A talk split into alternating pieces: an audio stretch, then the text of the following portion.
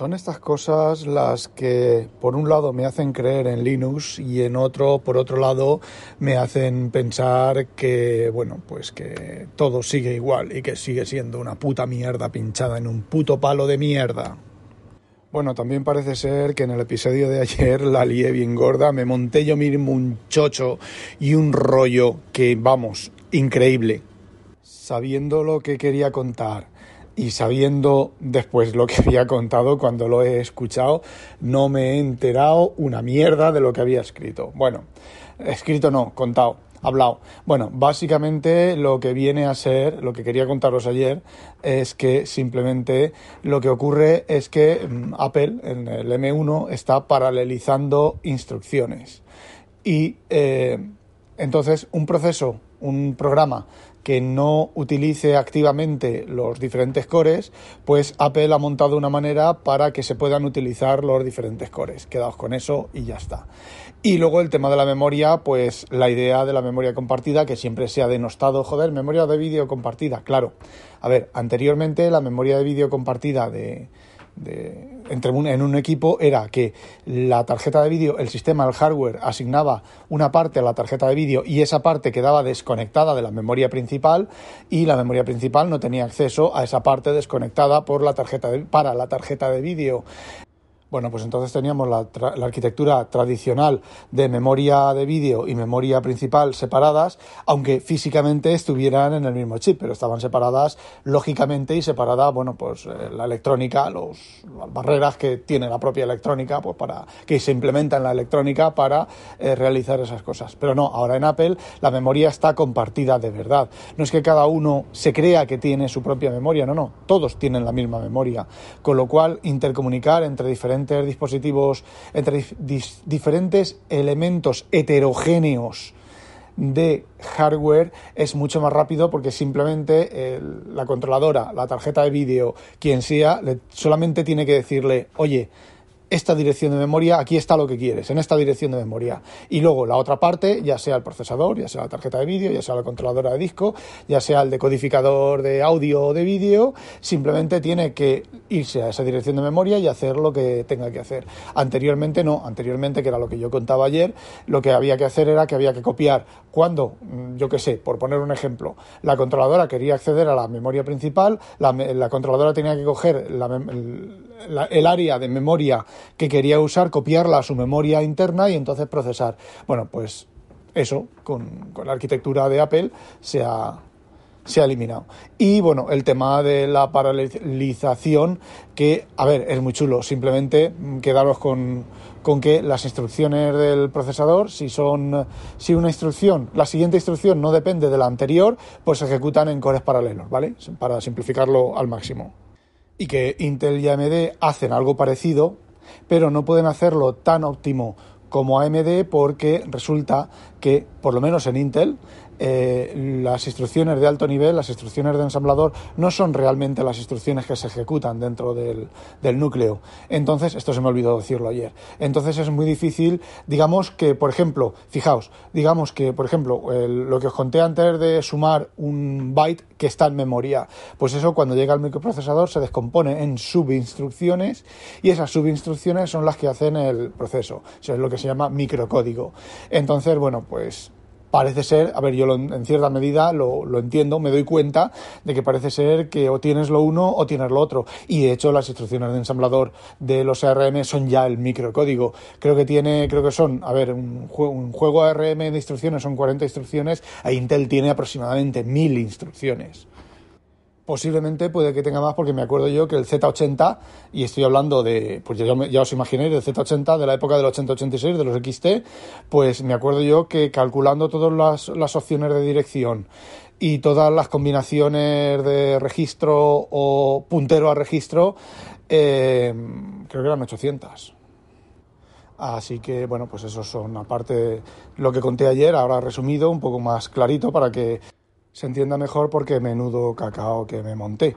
Bueno, y ahora volviendo al tema de Linux, pues bueno, vosotros sabéis que tengo un MacBook Pro del 2012, el primer retina, como siempre me quedo yo con toda la morralla en el momento en que sale un equipo, con el, como va a pasar con el M1, el año, el año que viene saldrán los siguientes al M1, serán la caña de España, de verdad, y este pues se quedará, será un equipo me. A ver, el del 2012 retina no me ha dado ningún problema, ¿vale? Tiene la batería ya jodida, son 8 años creo que son, sí, 8 años, más de 8 años.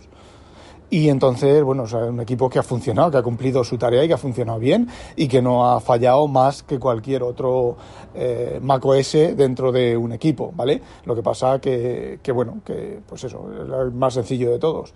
Bueno, más sencillo no, tenía 512 gigas de disco duro y 16 gigas de RAM, 8, ya no me acuerdo los que tiene. Bueno, el tema está en que como ya no coge Big Sur, y sí, se puede seguir funcionando con Catalina por lo menos dos años más, con razonable seguridad de que no te vas a quedar tirado. Pero bueno, me dio por montarle otra vez KDE Neon 520 5.20.4 y os decía que hay cosas que me hacen creer en, en Linux porque por ejemplo dije bueno como es el ordenador para cacharrear para, para trastear pues le voy a montar el Edge Chrome vale la beta del Edge Chrome de Chromium o como queráis llamarlo y bueno, pues me lo bajé, entré a la web, me lo bajé con el Firefox, que no me gusta, lo odio con toda mi alma el Firefox, la farfulla. Entré con él, lo, lo bajé, lo dejé en un directorio de pkg sudo de pkg y el punto dev, se puso a instalar y falló, ¿vale? Dijo, faltan no sé qué, faltan dependencias y tal. No dijo qué dependencias faltaban, pero de repente en la esquinita del KDE me salta una, una, un aviso y me dice... Eh, hay actualizaciones disponibles. Me pongo, las instalo, digo que raro, que lo acababa de actualizar, las instalo, vuelvo a instalar, el, a, probar el DPKGI, este, el del el Chrome, y se instala. ¡Tachan! A ver, el propio sistema detectó que, se, que hacían falta unos paquetes para instalar un paquete, que esos paquetes no estaban disponibles y me ofreció instalarlos. Ole tus huevos.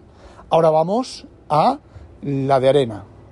A ver, bueno, antes eh, tuve que instalar el Broadcom, el chip específico de Wi-Fi de Broadcom. Me tocó traerme la tarjeta, una tarjeta de red USB para conectarlo a la red e instalarme la, el Broadcom, porque intenté hacerlo desde pasarme desde Windows eh, ficheros a un, con un USB y la verdad es que había dependencia y había cosas y al final, bueno, pues pasé y dije, bueno, pues mañana vengo y traigo el, el USB. Después de instalar eso, reinicié, me reconoció el Wi-Fi, metí la clave del Wi-Fi y bueno, por lo menos esta versión no da, no, no da o no me ha dado hasta el momento por culo con lo del wallet, porque recuerdo la última vez que instalé el, el KDE aquí, cada 2x3 introduce la, la, la, contraseña de wallet, no quiero wallet, cada 2x3 introduce la contraseña de wallet, no quiero wallet, y ahí dando por culo hasta que, bueno, había, la dejaba abierta ahí en, en eso.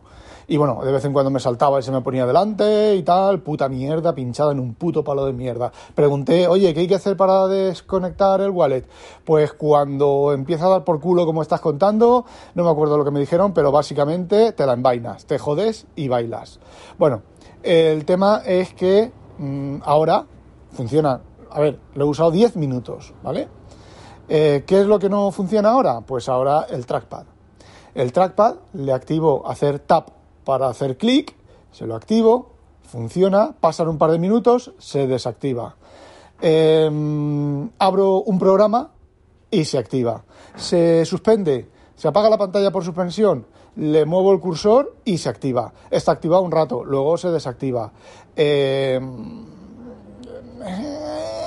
ningún mensaje, ninguna historia de, oye, esto el proceso este se ha muerto. Eh, señora María, ¿qué hace la señora María? Pues hacer tap con el dedo, hacer puñetazos con el dedo en el, en el trackpad. Eh, luego, otra cosa, el menú de arrancar, de reiniciar, eh, la tecla Windows, te, va, te tienes las, cuatro o cinco subopciones y la de arrancar, pues unas veces sale con el menú de, de reiniciar, apagar, suspender, etcétera, otras veces pues sale en blanco. Eh, Así que, pues eso, una de cal y otra de arena. Eh, sí, puedo decir que Linux sigue siendo la misma puta mierda pinchada en un puto palo de mierda, porque no ha mejorado, simplemente ha cambiado. Ahora la versión esta, la, yo creo que la última que probé fue la, la 5.19, pues esta la 5.20, las cosas raras que hacía la 5.19, como parece ser que lo del wallet pues no, no, no, no pasa, pero bueno, ahora pasan otras cosas, como lo que os he comentado del tap to click que funcionaba perfectamente en la 5.19 y lo del menú de arrancar, de reiniciar, que, bueno, pues mm, pasa. Entonces, bueno, pues mm, arreglo una, rompo otras.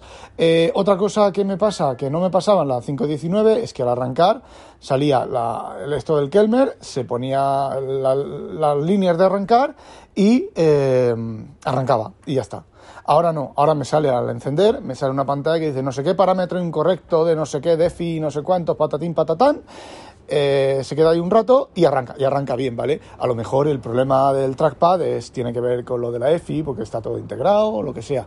Eh, me da igual, mm, Neon 519 eh, arrancaba sin ningún tipo de error, Neon 520 pues tiene ese error. Mm, ¿Qué queréis que os diga? Mm, eso en Windows no pasa, eso en macOS no pasa, eh, eso en Linux pasa. Eh, blanco y en botella. Eh, yo soy la señora María, me instalo un Linux, me falla esto y bien de Linux no puedo hablar.